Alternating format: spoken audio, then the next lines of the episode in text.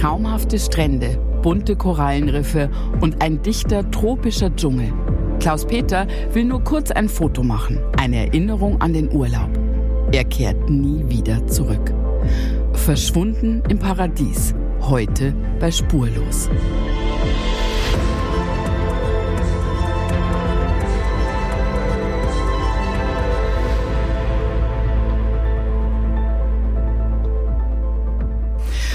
Schönen guten Tag, Michael. Schönen guten Tag, Julia. Hallo.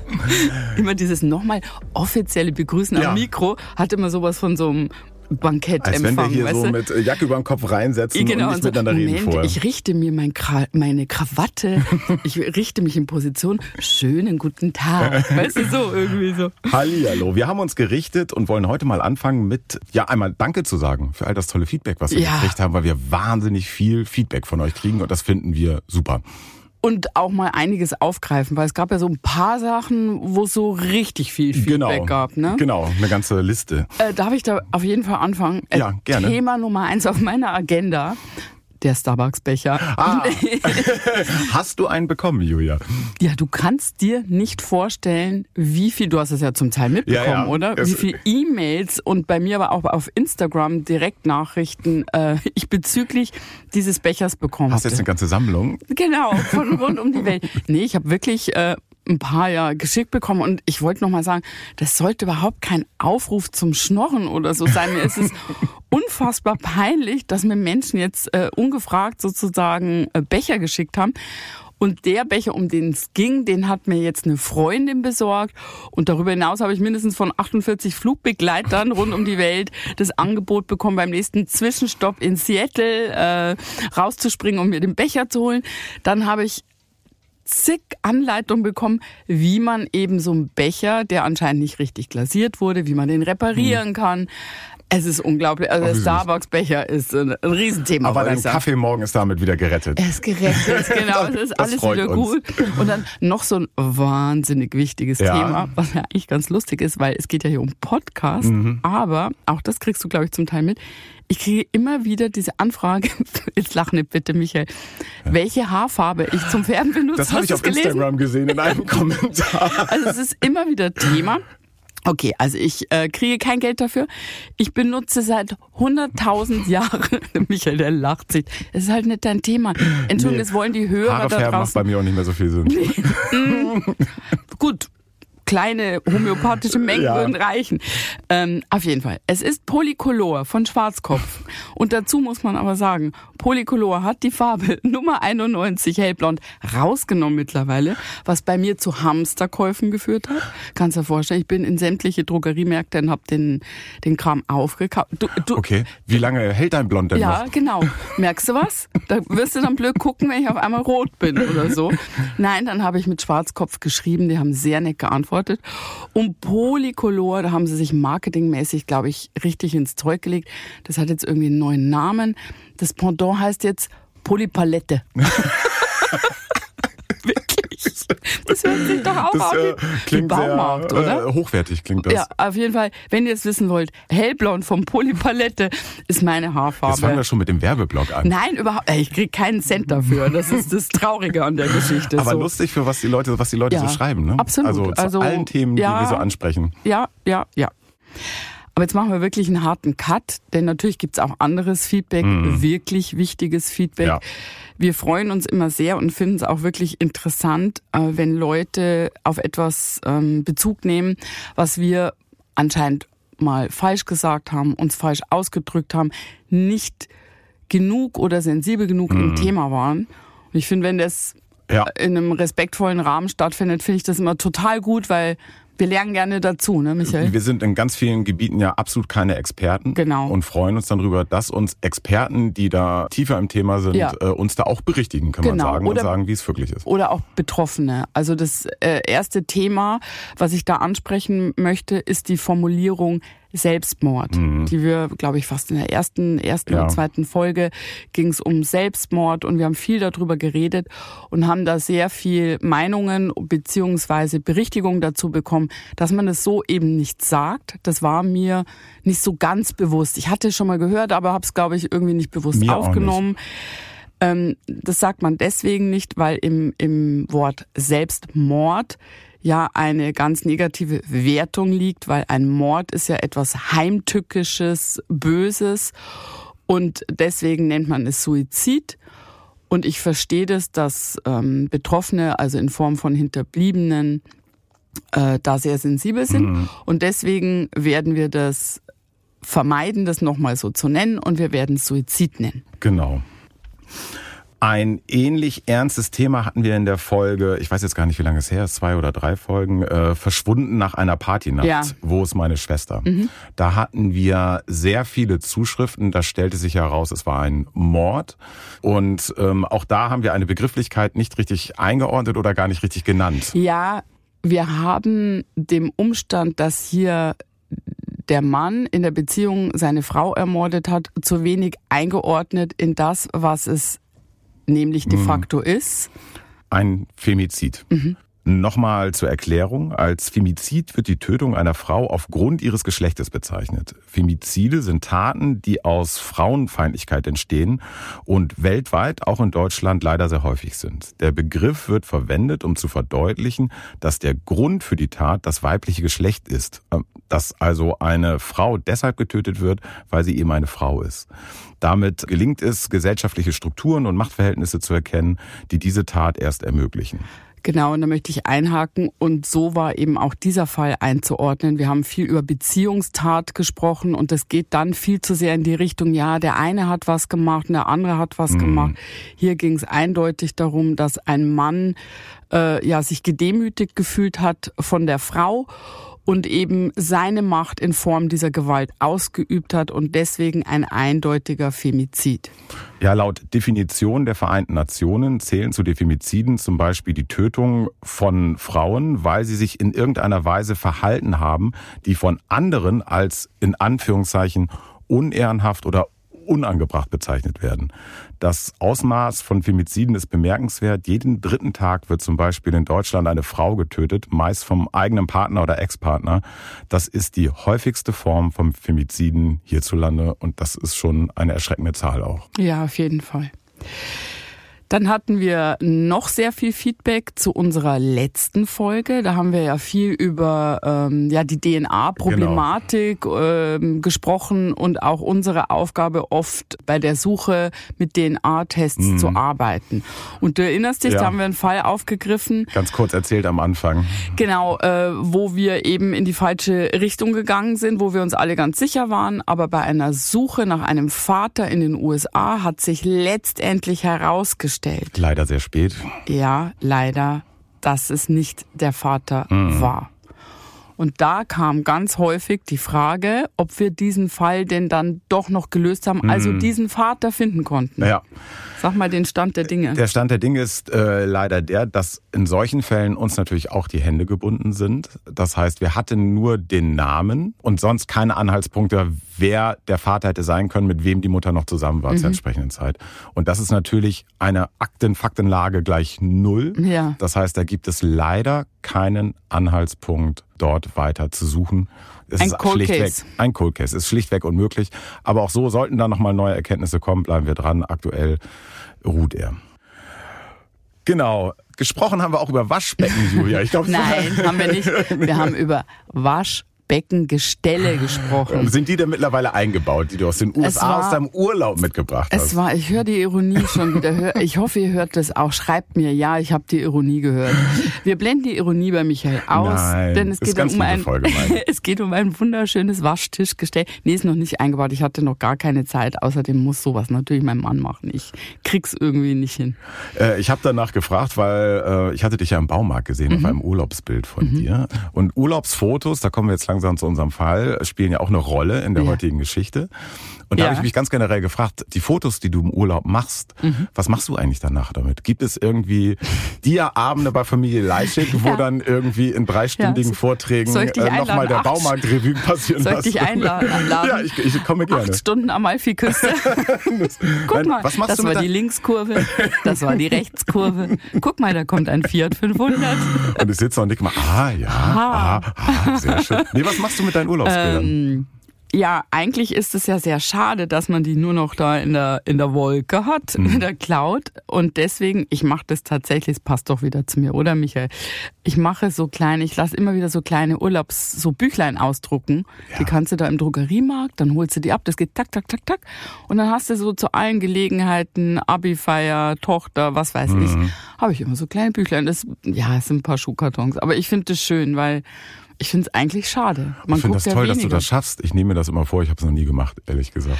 Ja, ich würde jetzt nicht mehr mich hinsetzen und so Bilder mit den Fotoecken einkleben. Aber mhm. das finde ich ist so eine okay Alternative. Ja, der Wunsch, ein schönes Urlaubsfoto zu schießen, spielt auch in unserer heutigen Geschichte eine große Rolle. Es sollte die schönste Zeit des Jahres werden. Doch wegen eines Fotos wird sie zu einem Albtraum. Für Ingrid und ihre Tochter Stefanie. Stefanie ist müde. Den ganzen Tag hatte sie Trubel und Geschrei um sich. Kleine Kinder, die auf den Arm genommen werden wollen, die etwas fragen, die stolz etwas zeigen wollen oder Hunger haben. Stefanie ist Erzieherin. Jetzt ist es 18 Uhr und sie hat Feierabend. Endlich. Sie freut sich auf einen gemütlichen Abend mit ihrem Mann und ihren eigenen drei Kindern. Die 45-Jährige steigt ins Auto. Da kommt ihr plötzlich ein Gedanke. Ach ja, Mist, da habe ich gar nicht mehr dran gedacht. Es ist Freitag, der 20. April 2018. Am Morgen dieses Tages hatte Stefanie sich vorgenommen, in der Mittagspause ihre Mutter anzurufen. Aber dann war wieder so viel los. Sie hat es schlicht vergessen. Hoffentlich ist nichts passiert, denkt Stefanie. Ach Quatsch, sie werden einfach Sonne und Strand genießen. Stefanie wollte ihre Mutter fragen, ob alles okay ist, denn etwas war merkwürdig. Vor neun Tagen waren ihre Eltern Ingrid und Klaus-Peter in den Urlaub geflogen. Auf die Seychellen. Täglich hatten sie sich mit fröhlichen Urlaubsschnappschüssen und kleinen Nachrichten gemeldet. Nur in den letzten zwei Tagen nicht mehr. Das war seltsam. Denn sonst hält die Familie engen Kontakt. Es wird doch nichts passiert sein? Stefanie denkt gerade noch über ihre Eltern nach, da klingelt ihr Telefon. Auf dem Display ist in großen Buchstaben zu lesen Mama. Die 45-Jährige atmet erleichtert durch und lächelt. Hallo Mama, das muss Gedankenübertragung sein, meldet sie sich fröhlich. Auf der anderen Seite hört sie ihre Mutter Ingrid. Sie sagt zuerst nichts und dann nur Hallo, sehr ernst und leise. Sofort merkt Stefanie, etwas stimmt hier nicht. Mama, ist alles okay? fragt sie nach. Ingrid antwortet, Nein, der Papa. Der Papa ist. Stefanie sitzt noch immer vor der Kindertagesstätte im Auto. Was sie nun hört, kann sie nicht glauben. Nach und nach erzählt ihre Mutter, was geschehen ist. Und Stefanie kommen die Tränen. Es ist gut eine Woche her, dass ihre Mutter und ihr Vater in den Urlaub geflogen sind. Aber nur einer von beiden wird zurückkehren. Ja, heute geht es wieder um einen Fall, der unsere Redaktion sehr beschäftigt. Es geht um die Frage, kann ein Mensch von jetzt auf gleich im wahrsten Sinne des Wortes spurlos, also ohne jede Spur verschwinden? Hier scheint es tatsächlich der Fall zu sein. Und um dem nachzugehen, waren wir sogar extra für unseren Podcast vor Ort auf den Seychellen, aber dazu kommen wir später noch. Ja, der 68-jährige Klaus Peter verschwindet am 18. April 2018. Und auf die seltsamen Umstände kann sich Tochter Stefanie bis heute keinen Reim machen. Das war für mich überhaupt nicht real, weil er wirklich jemand ist, ähm, weiß ich nicht, der alles gut plant, der vorsichtig ist, der ja, also ich hätte nie gedacht, dass ihm das passiert. Man denkt immer, wie gesagt, pass auf die Mama auf und ja. Auch für Ingrid, Stefanis Mutter, ist das Verschwinden ein schwerer Schicksalsschlag. Bis zum April 2018 sind sie und Klaus Peter ein sehr glückliches Paar. Die beiden lernen sich 1969 als Teenager in einer Dorfdisco in Camp Lindfort im Ruhrgebiet kennen. Ingrid erinnert sich an diesen Tag. Ich habe meinen Mann kennengelernt in der Disco. Ja, das war ja damals so, ne, so die Zeit, wo man halt eben auch in die Disco gegangen ist. Da habe ich ihn kennengelernt. Ja, der kam rein, ich war schon da drin, ich habe schon gesessen. Und ja, dann sind wir ins Gespräch gekommen. Am meisten gefallen hat mir eigentlich so seine offene Art. Er war eigentlich direkt. Er hat jetzt nicht so was gesagt hinter vorgehaltener Hand, sondern wenn irgendwas nicht richtig war, das hat er gleich so geäußert. Ne, das fand ich gut. Es ist Liebe auf den ersten Blick und so dauert es nicht lange, bis die beiden ein Paar werden und eine gemeinsame Zukunft planen. Bei der Hochzeit schwören sich Ingrid und Klaus Peter, bis dass der Tod uns scheidet. Doch Jahrzehnte später soll es ein anderes Ereignis sein, das die beiden trennt. Aber zunächst geht alles seinen Gang. Klaus Peter und Ingrid kaufen ein Haus und kurze Zeit später wird ihre Tochter Stefanie geboren. Klaus Peter ist überglücklich. All seine Träume erfüllen sich. Klaus Peter arbeitet auch in seinem Traumberuf. Er ist Gärtner. Er ist sehr naturverbunden und liebt es, draußen zu sein. Also das war für ihn so eine Sache, die hat er sehr, sehr gerne gemacht. Und er war sehr viel draußen, war auch ein Draußenmensch. Ne? Also hat dann viel gepflanzt auch. Und wenn Stefanie dann da war, sie hat, hat dann auch geguckt, wie das so gemacht wird. Und das hat ihm Spaß gemacht, dieser Beruf. Auch das mit dem draußen arbeiten. War nicht so ein Mensch, der jetzt drinnen immer was gemacht hat. Ne? Also wenn er sich irgendwas vorgenommen hat, da, dann hat er das auch durchgezogen. Bei Wind und bei Wetter. Klaus Peter legt nicht nur großen Wert auf seine Arbeit, sondern er verbringt auch viel Zeit mit seiner Familie. Vor allem als seine Tochter Stefanie heiratet und selbst Kinder bekommt, rückt die Familie noch enger zusammen. Klaus Peter ist schließlich stolzer Großvater von drei Enkelkindern. Er arbeitet sein ganzes Leben als Gärtner, bis er in Rente geht. Endlich bleibt nicht nur mehr Zeit für die Familie, sondern auch für Hobbys. Er und Ingrid sind schon immer gerne in den Urlaub gefahren. Meist waren es kleine Reisen innerhalb Europas. Doch mit der Rente bekommen die beiden Lust auf die große, weite Welt. Dass ihnen dies zum Verhängnis wird, ahnt das Paar nicht. Tochter Stefanie erinnert sich. Äh, meine Eltern sind super gerne in Urlaub gefahren zusammen. Seitdem er dann auch in Rente ist, war auch der Urlaub sein, ähm, sein großes Hobby. Also einmal im Jahr haben die einen großen Urlaub gemacht. 2018 sind Ingrid und ihr Klaus-Peter seit bereits 45 Jahren verheiratet. 45 mhm. Jahren, das muss man sich vorstellen. Was ist das? Ist das, äh, das hat doch immer so einen Titel, Silberhochzeit oder was ist nee, das? Nee, das ist noch viel mehr, viel schöner. Messing. Ich ah. liebe ja Messing. Sind wir wieder beim Waschtisch, oder? Ja, genau. Messinghochzeit. Ich glaube, wenn du 45 Jahre verheiratet bist und Messinghochzeit mhm. feierst, da hast du so viel zusammen erlebt und bist ähm, ja wie Topf und Deckel. Ne? Mhm. Sehr besonders und selten heutzutage. Ja, auch im Jahr ihrer Messinghochzeit haben Ingrid und Klaus-Peter wieder Fernweh und träumen von ihrer nächsten Reise. Beide denken an weißen Sand, Palmen und bunte Korallenriffe. Immer mal wieder haben sie in der Vergangenheit über die Seychellen gesprochen. Ein Land, das sie unbedingt bereisen wollen. Klaus-Peter klickt sich durch das Internet und ist begeistert von den Naturbildern. Aus dem Traum wird langsam eine ernsthafte Planung. Klaus-Peter informiert sich genauer über den Inselstaat im Indischen Ozean. Die Republik Seychellen besteht aus 115 Inseln, allerdings sind nur drei davon bewohnt. Klaus-Peter interessiert sich vor allem für die kleinste dieser Inseln, Ladik. Ladik gilt als die ideale Insel für Fahrradfahrer, Wanderer und Taucher. Und die Strände dort sollen zu den schönsten der Welt gehören. Ingrid und Klaus-Peter finden ein Angebot für Mitte April. Doch bevor sie die Reise buchen, sprechen sie mit Ingrids Cousin Hannes und dessen Frau Charlotte. Das Paar war schon einmal mit ihnen verreist. Der Gedanke, wieder zusammen Urlaub zu machen, ist für Ingrid und Klaus-Peter naheliegend. Hannes und Charlotte stimmen sofort zu. Und so ist die Reise ins Paradies nur wenig später für vier Personen gebucht.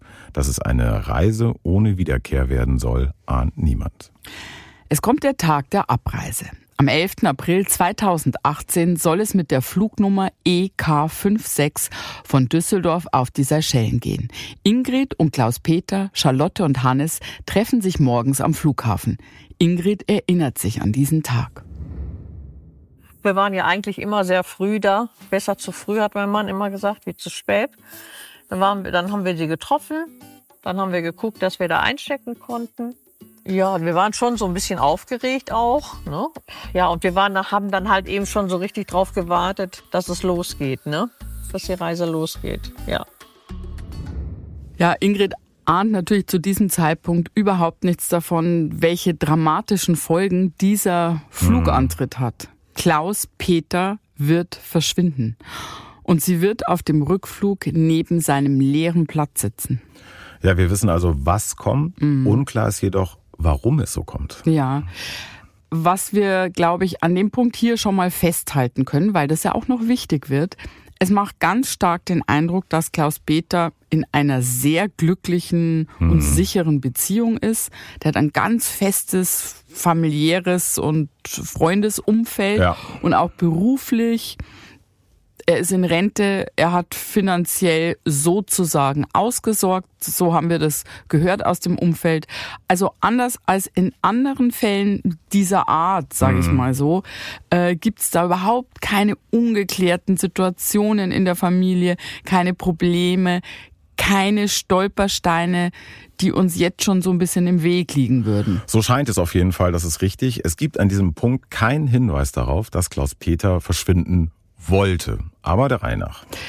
Zurück zum 11. April 2018. Klaus Peter, Ingrid, Hannes und Charlotte freuen sich, denn es geht endlich los. Mit einem Zwischenstopp in Dubai sind sie rund elf Stunden in der Luft, bis sie ihr Ziel, die Seychellen, erreichen. Die vier Deutschen landen auf der Hauptinsel Mahé und reisen von dort aus weiter nach Ladik. Ingrid ist überwältigt. Ja, als wir dann in den, diesen Bus gestiegen sind und zu, zu, dem Hotel gefahren sind, also wenn wir da aus dem Fenster geschaut haben, ähm, haben wir vor allen Dingen erstmal das Meer gesehen, was natürlich sehr schön war. Ne? Das ist schon ein Anblick, der ist einfach ganz toll. Davor war meistens halt eben auch grün.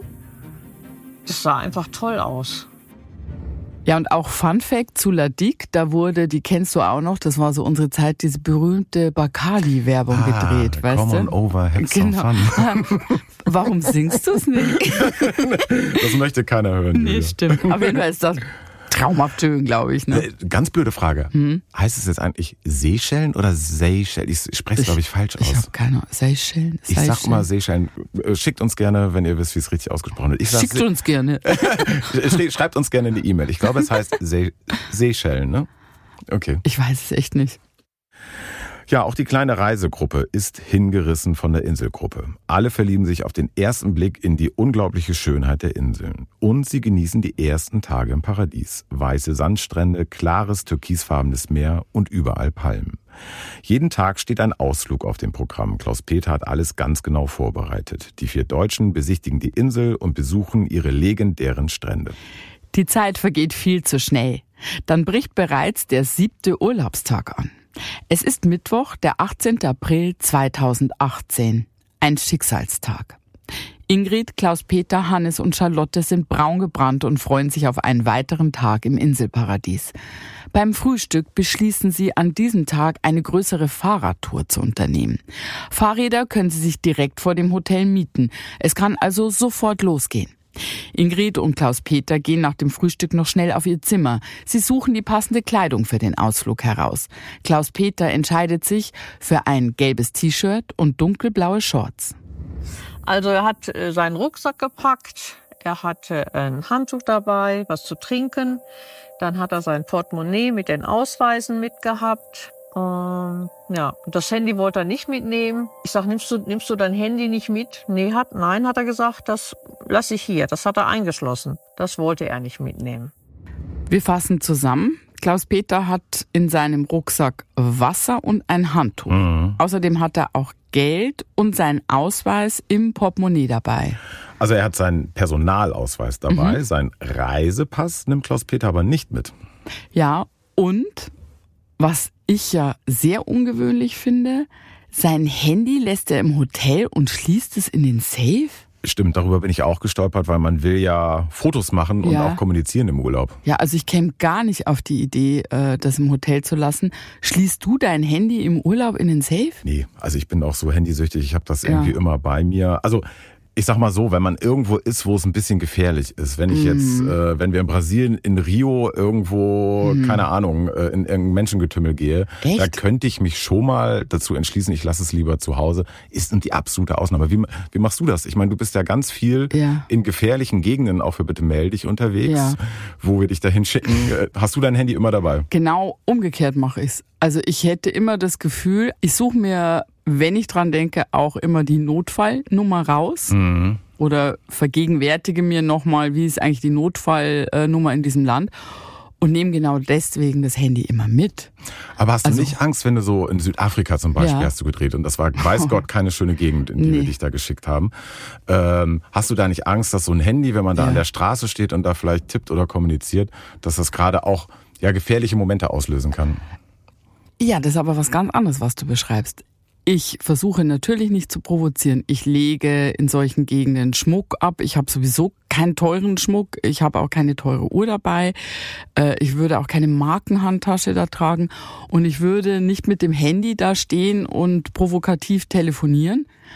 Aber das ist ja was ganz anderes als, ich weiß, ich habe es irgendwie äh, am Mann, an der Frau und könnte schnell den Notruf wählen. Für mich ist das immer so eine Brücke zum Hilfe holen.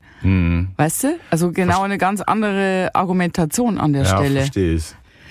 Ja, jetzt sind wir ein bisschen äh, abgekommen. Wir waren dabei, dass Klaus Peter eben sein Handy zurückgelassen hat. Ingrid sagt dazu, dass ihr Mann generell kein großer Freund des Handys war.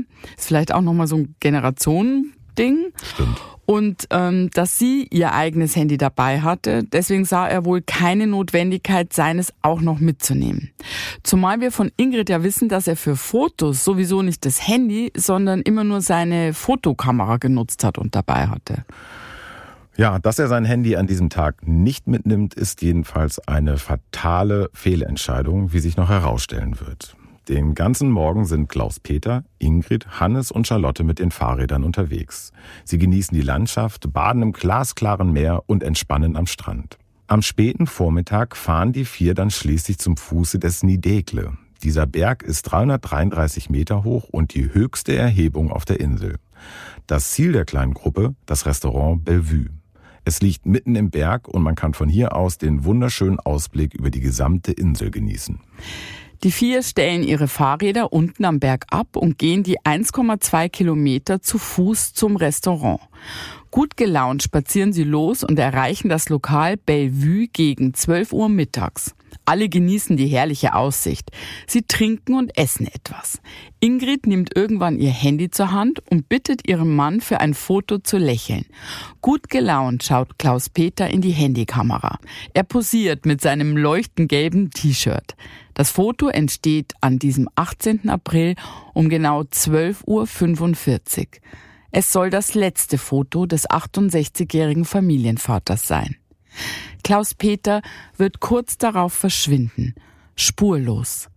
Gesehen wird er das letzte Mal genau hier, an diesem Restaurant.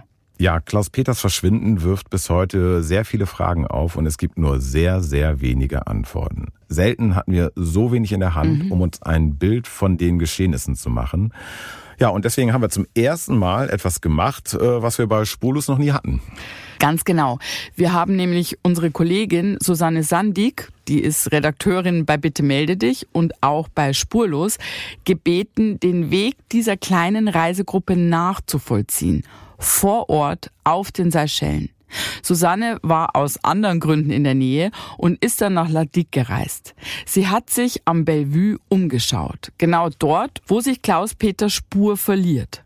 Susanne hat Fotos mitgebracht vom, ja, ich sag jetzt mal Tatort, wenn man das so sagen will, die ich auch posten werde. Dürfen wir auch ein Foto von Klaus-Peter posten? werden wir auf jeden Fall auch tun. Okay, dann werden wir dieses letzte Bild auch posten. Das liegt uns, glaube ich, vor. Ne? Ja. Schaut sie euch bitte an und Susanne schildert uns ihre Eindrücke von dem Ort, an dem Klaus-Peter verschwindet. Ich stehe gerade vor dem Bellevue und ja, der Weg von unten bis hier ist zwar asphaltiert und eigentlich leicht zu gehen, aber es geht schon richtig steil nach oben. Also von dem Punkt, an dem Ingrid und ihre Begleiter ihre Fahrräder abgestellt haben, bis hierher zum Lokal habe ich jetzt ungefähr eine halbe Stunde gebraucht. Am Anfang des Weges habe ich noch einige Wohnhäuser am Straßenrand gesehen, aber hier oben ist nur das Bellevue. Hier ist auch einiges los. Also es sind gerade bestimmt 15 Touristen an mir vorbeigelaufen und ins Lokal gegangen. Ähm, das Bellevue scheint also ein beliebtes Ziel zu sein. Und ganz wichtig, bis jetzt ist der Weg völlig ungefährlich. Also man kann sich bis zu diesem Punkt hier wirklich nicht verlaufen. Also es klingt wie eine ja, typisch touristisch erschlossene Gegend. Ja. Äh, Susanne meinte auch, dass da viel los ist. Ich glaube, es ist auch eine Gegend, wo viele Deutsche hinfahren. Überhaupt auf dieser Schellen, ne? Ja. Es gab halbwegs feste Wege bis zu dem Restaurant, es sind dort Häuser. Also wir halten fest, es war jetzt nicht die einsame Hütte irgendwo abgelegen im Urwald, sondern ein richtiger Aussichtspunkt mit touristischem Restaurant. Genau, und Susanne spricht von den anderen Touristen, die da sind. Und sie sagt auch, das ist wichtig, man kann sich da bis zu diesem Punkt nicht verlaufen. Mhm. Es ist, ja, man stellt sich das so vor wie ein übersichtlicher touristischer Hotspot. Genau an diesem Ort steht die Reisegruppe um Klaus Peter im April 2018. Und die Gruppe trennt sich. Klaus Peter möchte gerne noch weitergehen, und zwar bis zu einer ganz bestimmten Aussichtsplattform, dem sogenannten Adlernest. Dies ist der höchste Punkt des Berges und auch der höchste Punkt der Insel Ladik. Der Ausblick von da oben soll atemberaubend sein. Genau davon möchte er ein Urlaubsfoto schießen. Der Aufstieg dauert vom Restaurant Bellevue aus nur etwa 20 Minuten. Doch Hannes und Charlotte möchten nicht mitgehen. Sie wollen zurück zu den Fahrrädern. Klaus-Peter bittet Ingrid, ihn zur Aussichtsplattform zu begleiten. 15 oder 20 Meter bin ich dann noch mitgelaufen mit auf dem Weg. Und dann war so eine kleine Anhöhe, die man hochgehen musste und die war halt eben sehr matschig und sehr glatt.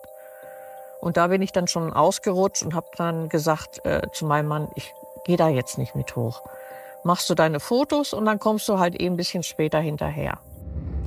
Es folgte ein kurzer, fast beiläufiger Abschied und das Versprechen, sich gleich wiederzusehen. Klaus Peter geht allein zur Aussichtsplattform. Ingrid, Charlotte und Hannes spazieren schon bergab.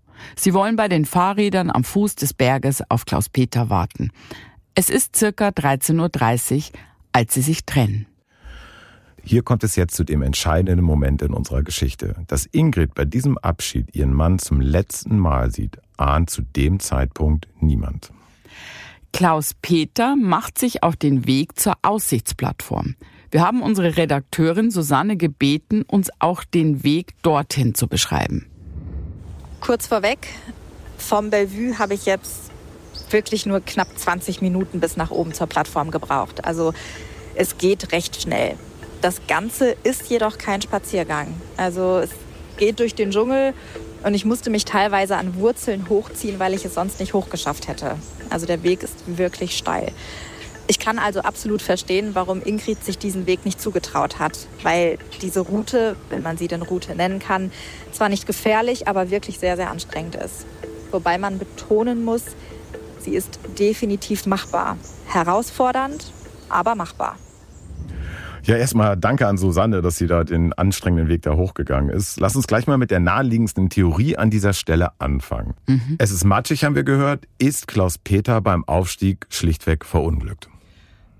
Wir müssen dazu klar sagen, der Weg zur Aussichtsplattform scheint schwierig zu sein. Mhm. Aber Klaus Peter ist sehr sportlich. Er ist durch seinen Beruf immer draußen gewesen und er kennt sich mit Flora und der Vegetation sehr, sehr gut aus. Das war sein Ding. Er ist Gärtner mit Leib und Seele. Er weiß, was man sich in einer Urwaldlandschaft zutrauen kann und was nicht. Und wo fester Boden ist und äh, wo man sich festhalten mhm. kann. Trotzdem wird Klaus Peter auf dem Weg zu dieser Plattform verschwinden. Auf diesen 20 Minuten Weg. Es sind ja wirklich nur 20 Minuten. Und wenn ich Dschungel höre, dann denkt man ja sofort an, gut, da macht man einen Fehltritt, liegt daneben in irgendeinem Graben und ist weg. Genau, das ist ja unser erster Gedanke gewesen. Der ist irgendwo verschüttet ja. sozusagen und wird halt nie mehr gefunden. Aber das sagt Susanne dazu. Dass Klaus-Peter sich verletzt haben könnte, ist nicht auszuschließen. Der Weg ist, wie gesagt, schwierig. Also es gibt Wurzeln, viel Gestrüpp, einige Felsen und einige Abschnitte sind auch noch vom letzten Regen etwas matschig. Insgesamt kann man sich das Ganze aber sehr zugewuchert vorstellen. Also es ist halt Dschungel. Trotzdem mit festem Boden unter den Füßen. Also es gibt hier auch keinen richtigen Abgrund.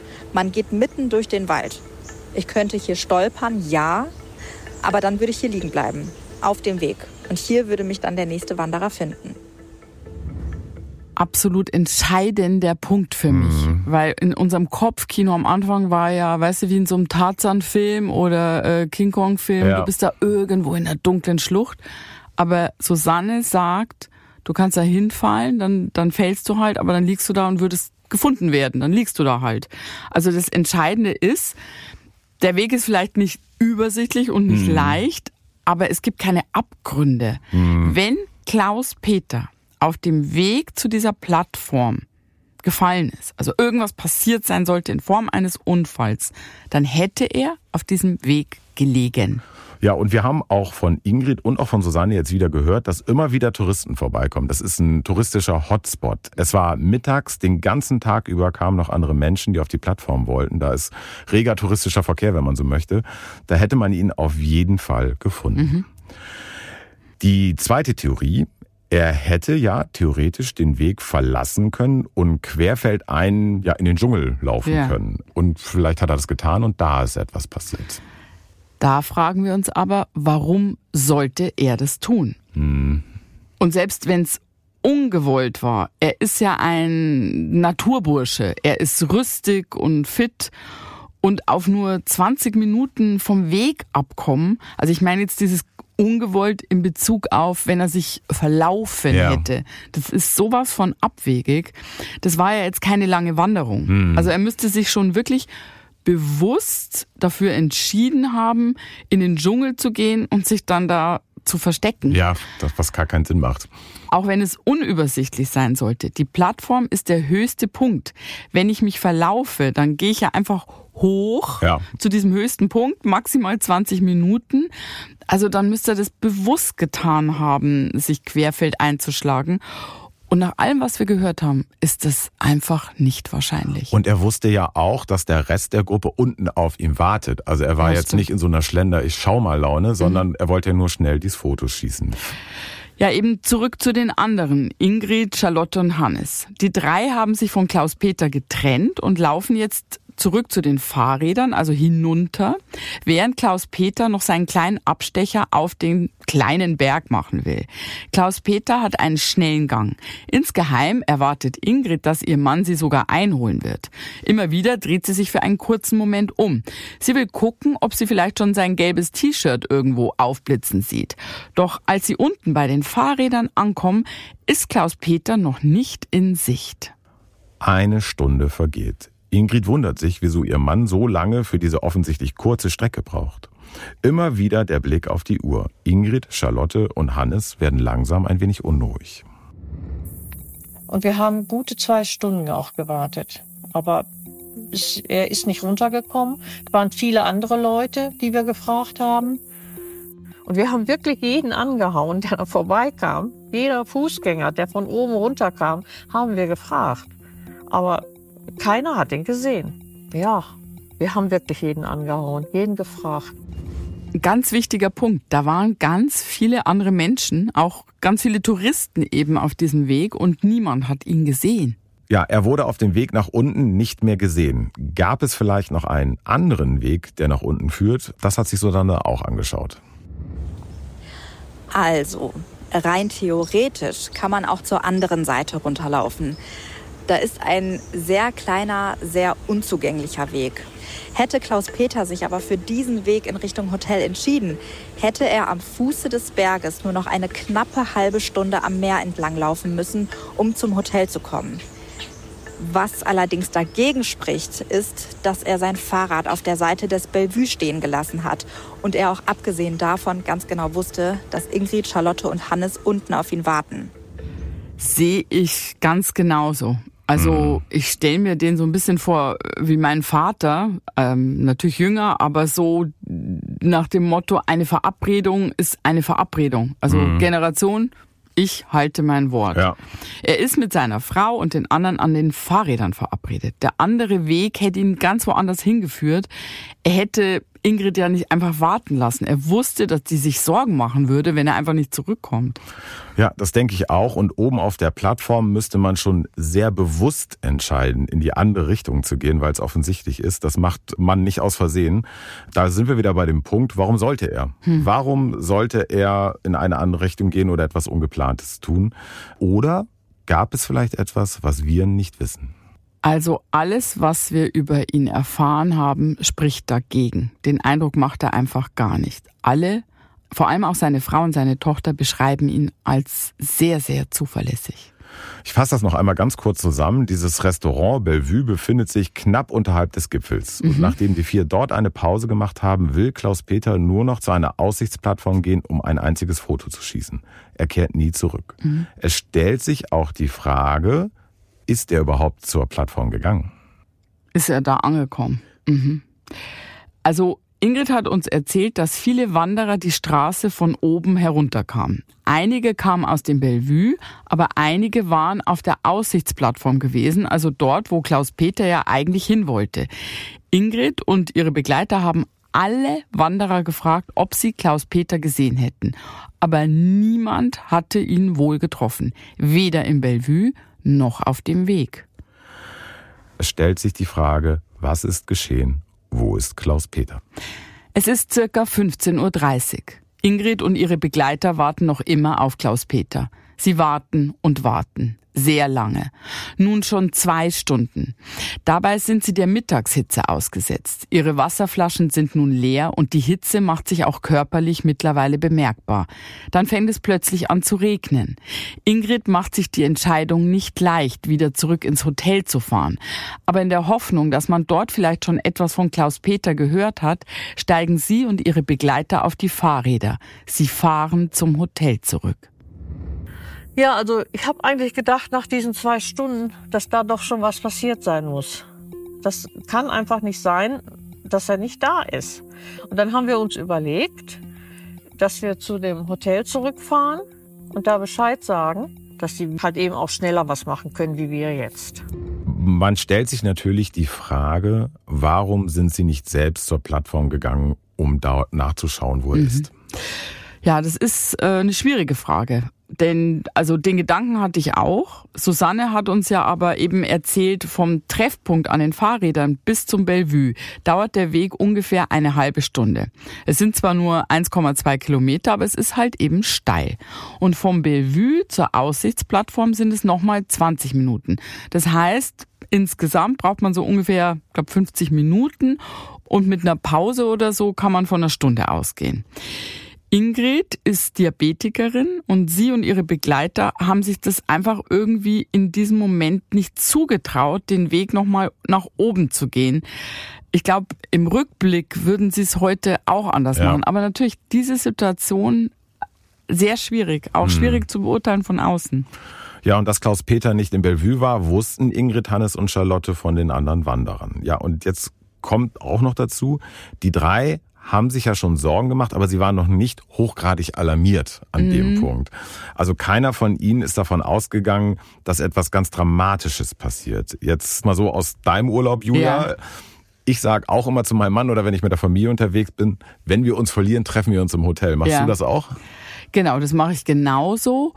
Und ich würde auch im Zweifelsfall, wenn dann dieses Treffen nicht klappt, hm. Das hat ja jeder schon mal gehabt, dass man sich dann irgendwie nicht erreichen kann. Er hatte sowieso kein Handy. Ich würde dann am Treffpunkt eigentlich bleiben, weil ich mir denke, okay, wenn ich den Treffpunkt verlasse, dann äh, können wir uns ja wieder doppelt verpassen. Mhm. Jetzt muss man aber hier dazu sagen, die waren natürlich zu dritt, sie hätten sich auch trennen können. Aber ich stelle mir die Situation vor, ich glaube am Anfang, wie du sagst, die waren nicht alarmiert und dann ist es so schwierig, diesen Punkt zu finden. Mhm. Ab wann ist denn jetzt eigentlich die Sorge? Und ich glaube, als die Sorge da war, war es sozusagen schon zu spät. Da hatten sie schon mit allen Wanderern geredet. Also sie hatten verifiziert, der ist da nirgends.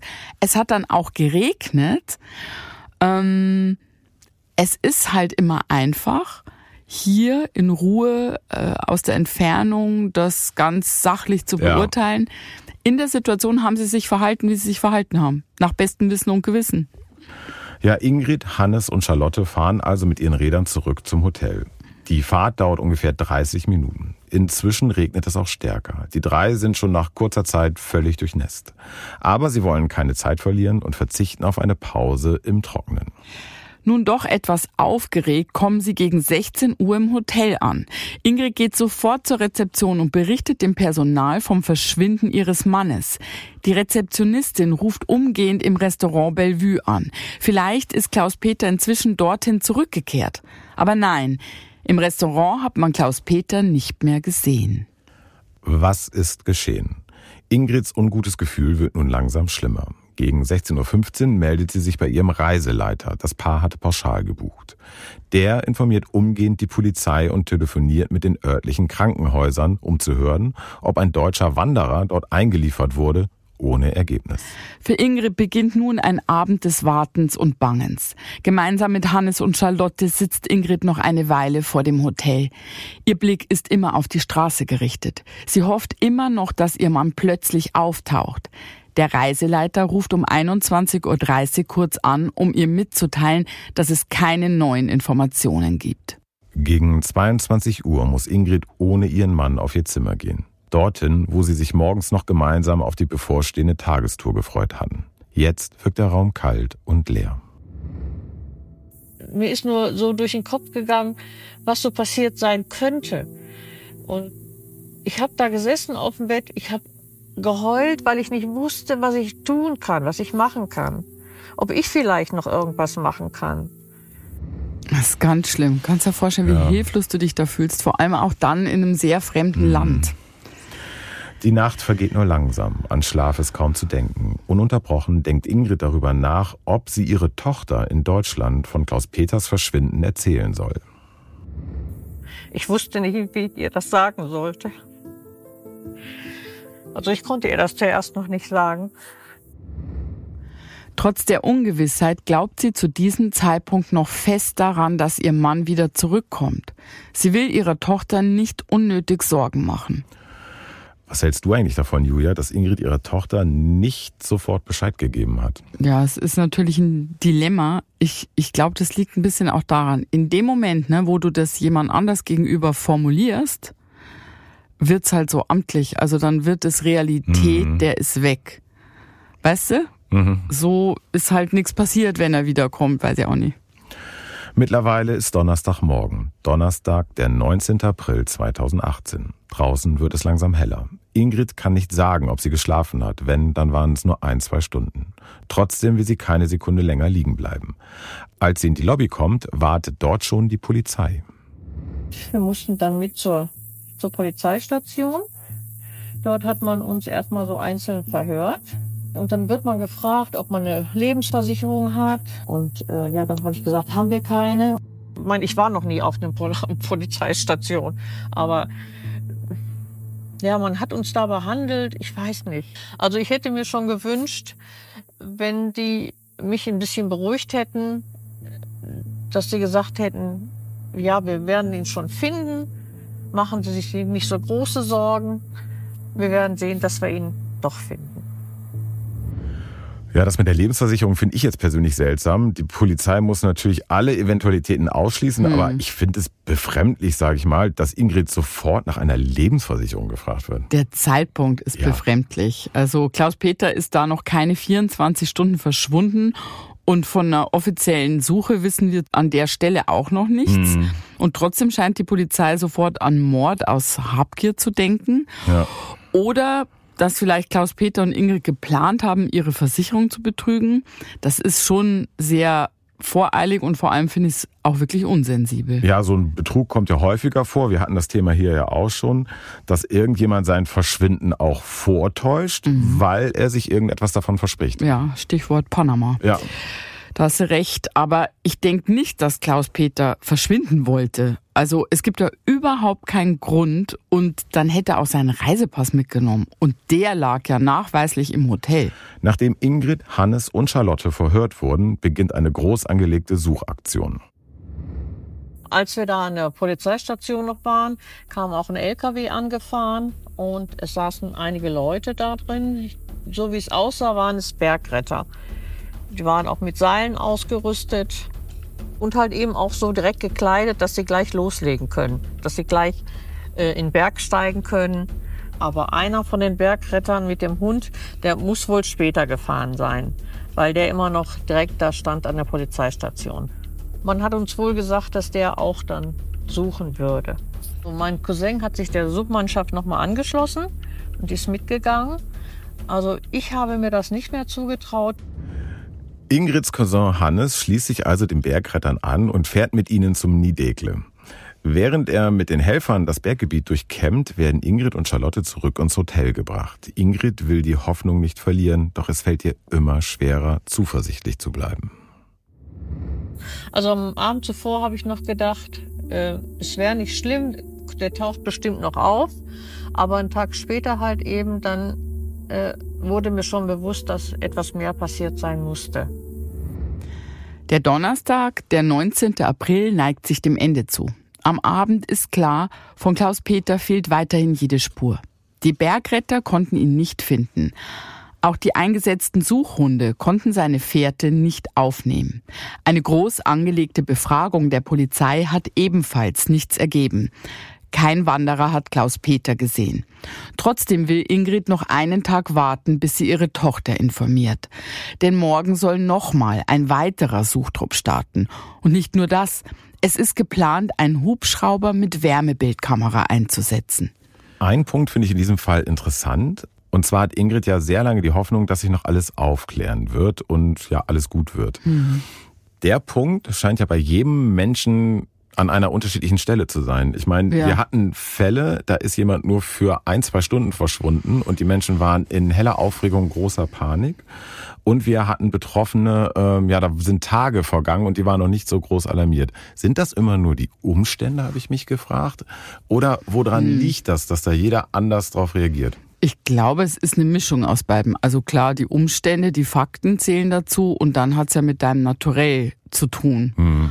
Also ein sehr emotionaler Mensch wahrscheinlich, also ich, und das kann ich auch so bestätigen, krieg schon schnell dann auch Angst, mhm. weil ich dann so Kopfkino hab. Ja. Und wenn man eher sachlich ist, ich mache gerade eine Handbewegung. in, in meine ich mache Richtung, eine Handbewegung in deine Richtung glaube ich, kann man sich dann auch noch eher beruhigen, ja. weil, weil da nicht so die Fantasie mit einem durchgeht. Ich gehe dann auch so die Fakten durch und wäre dann, ja. hätte dann auch gedacht, ja, warum sollte oder wo sollte er sein? Ja, Aber Ingrid ist schon sehr gefasst. Mhm. Aber für Ingrid wird nun langsam das tropische Inselparadies auch immer mehr und mehr zum Albtraum. Am nächsten Tag, es ist nun Freitag, der 20. April, hört Ingrid den Hubschrauber über dem Suchgebiet kreisen. Sie sitzt im Hotel, Charlotte kümmert sich um sie. Ihr Cousin Hannes ist wieder oben auf dem Berg zusammen mit den Bergrettern und den Hundeführern.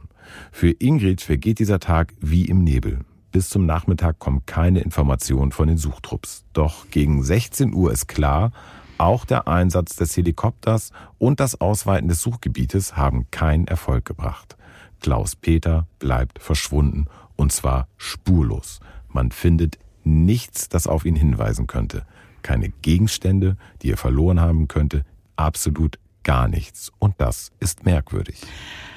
Das ist der große Punkt, warum dieser Fall so außergewöhnlich ist. Ich finde, es gibt noch einen anderen, aber dieser Punkt sagt, es gibt keine einzige Spur und das eigentlich in einem sehr überschaubaren Gebiet. Mhm. Das ist seltsam. Ja. Und selbst die Hunde haben halt nichts gefunden. Darüber stolpert man sofort, weil ja. sie waren ja an diesem Restaurant. Normalerweise hätten sie die Fährte aufnehmen müssen, da ist aber nichts, wurde nichts gefunden oder die Hunde konnten nicht keine Spur aufgreifen. Und der andere Punkt, den ich bemerkenswert finde, ich überlege immer, was hier so anders ist. Es ist deswegen so anders, weil wir den Zeitpunkt ne, des Verschwindens, mhm. den können wir ja fast auf die Minute oder auf zehn Minuten sagen. Also der ist losgegangen, wir wissen nicht, ob er angekommen ist. Ähm, es ist nicht so wie, ja, der Gesuchte ist das letzte Mal vor drei Tagen gesehen worden ja. oder so. Das, das ist alles an einem bestimmten Punkt, zu einer bestimmten Zeit passiert. Und deswegen macht es einen so ratlos. Ja.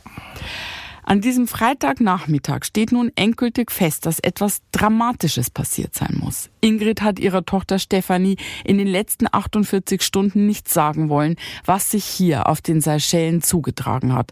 Doch jetzt weiß sie, sie kann nicht länger warten. Sie muss ihre Tochter anrufen und von den tragischen Umständen erzählen. Stefanie erinnert sich an dieses Telefonat. Am Freitag, wo ich dann von der Arbeit kam, ähm hat meine Mutter mich dann angerufen, auch ohne Video, und hat mir das dann erzählt, dass der Papa ähm, vermisst wird.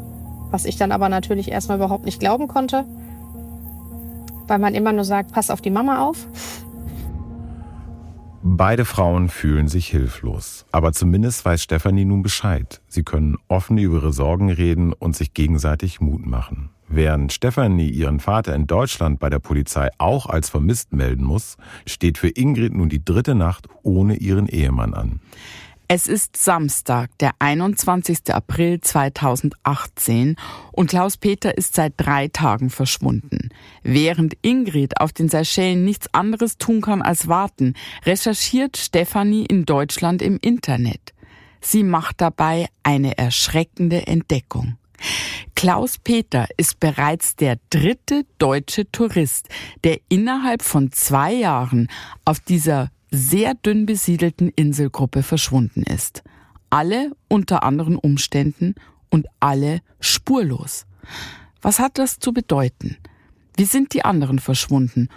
Und gibt es einen Zusammenhang? Drei vermissten Fälle innerhalb von nur zwei Jahren. Ist das ein Zufall? Mhm. Äh, bei den anderen Verschwundenen gibt es teilweise den Verdacht, dass sie Opfer eines Verbrechens geworden sind. Aber nichts Konkretes. Aber nichts Konkretes. Mhm. Gilt das vielleicht auch für Klaus Peter?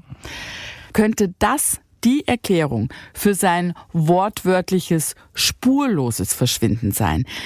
Ist irgendjemand da draußen auf dieser Inselgruppe, der Touristen ermordet? Und warum? Und warum gibt's dazu eigentlich keine konkreteren Hinweise? Ja, die Idee mit dem Verbrechen hat ja zunächst einmal überhaupt nichts mit den Seychellen im Speziellen zu tun. Das muss man ganz klar sagen. Opfer eines Verbrechens kann man überall werden. Da kann ich in Köln auf die Straße gehen oder in Camp Limford. Da kann ich auch Opfer eines Verbrechens werden. Das stimmt, aber weil es ja keine anderen Spuren gibt, haben wir auch diesen Gedanken einfach durchgespielt.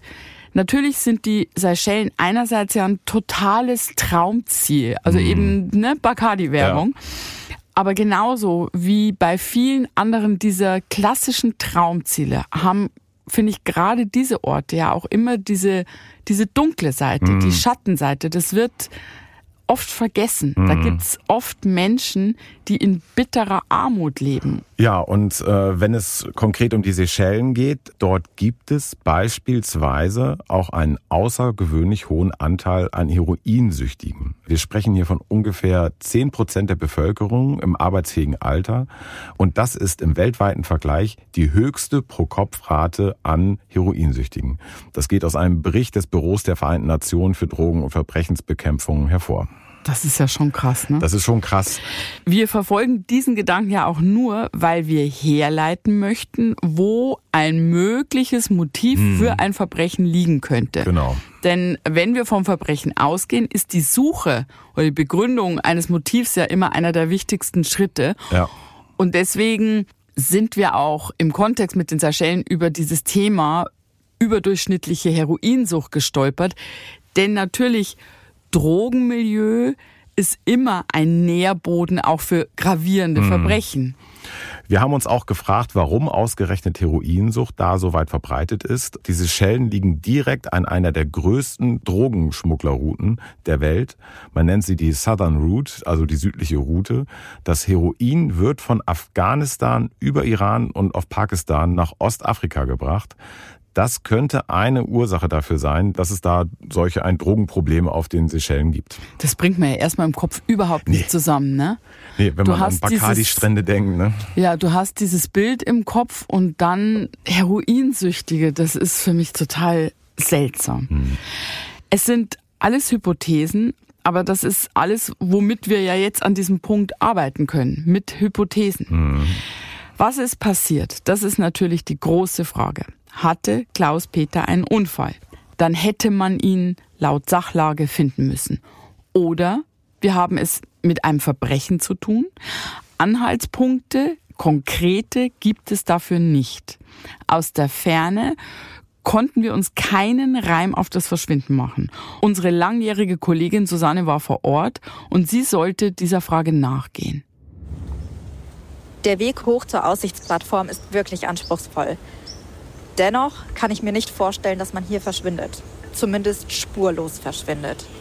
zumal Klaus-Peter am helllichten Tage hochgewandert ist. Man muss dazu sagen, dass es auf den Seychellen schon gegen 18 Uhr dunkel wird und ohne Taschenlampe würde man sich definitiv verloren fühlen.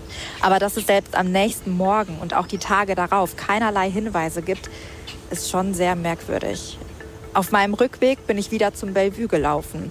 Ich wollte wissen, ob sich die Mitarbeiterin an den vermissten Klaus-Peter erinnern kann.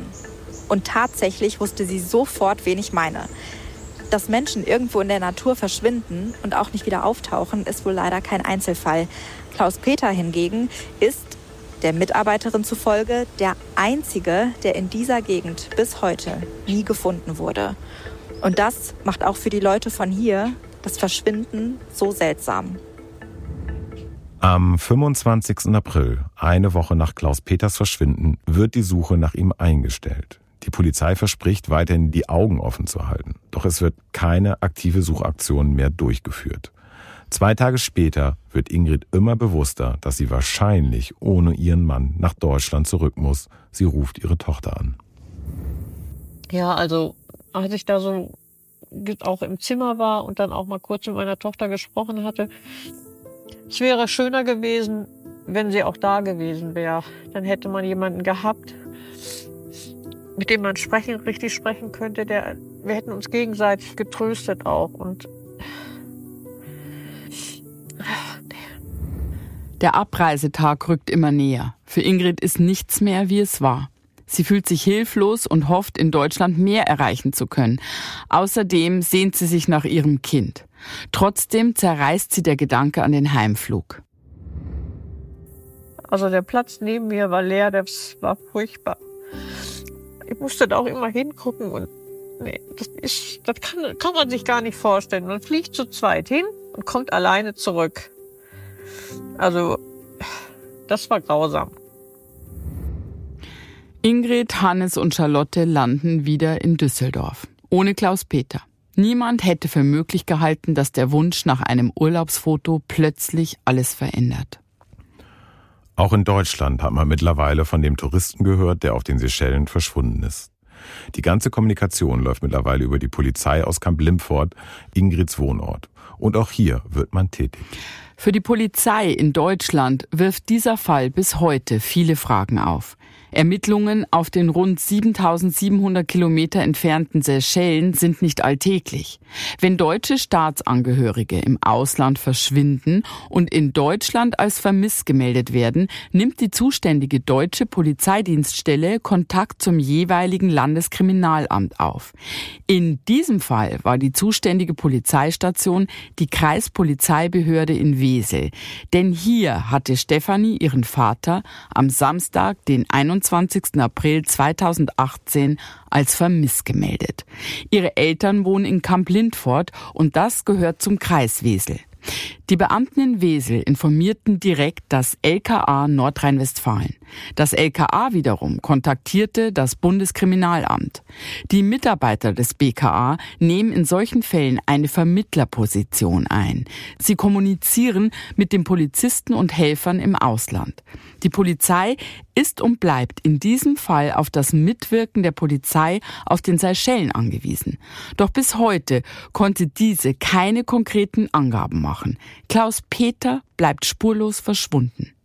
Es ist ein offener Spurlosfall. Ingrid und Stefanie müssen nun also seit mehr als fünf Jahren mit dieser furchtbaren Ungewissheit leben. Es gibt keinerlei Hinweise, die Klaus Peters Verschwinden irgendwie erklären könnten. Und auch sein Rucksack, die Kamera und seine gesamte Kleidung bleiben verschwunden. Ingrid und Stefanie brauchen also wirklich jede erdenkliche Hilfe. Ja, und auch wenn wir uns bewusst sind, dass die Wahrscheinlichkeit verschwinden gering ist, wollen wir tatsächlich nichts unversucht lassen. Genau, und deswegen wollen wir hier auch nochmal aufrufen. Denn immerhin handelt es sich um ein Urlaubsgebiet, in dem es überdurchschnittlich viele deutsche Touristen gibt. Falls ihr im April 2018 auf den Seychellen wart oder jemanden kennt, der damals dort Urlaub gemacht hat, könnt ihr vielleicht die entscheidenden Hinweise zur Klärung dieses Vermisstenfalls haben.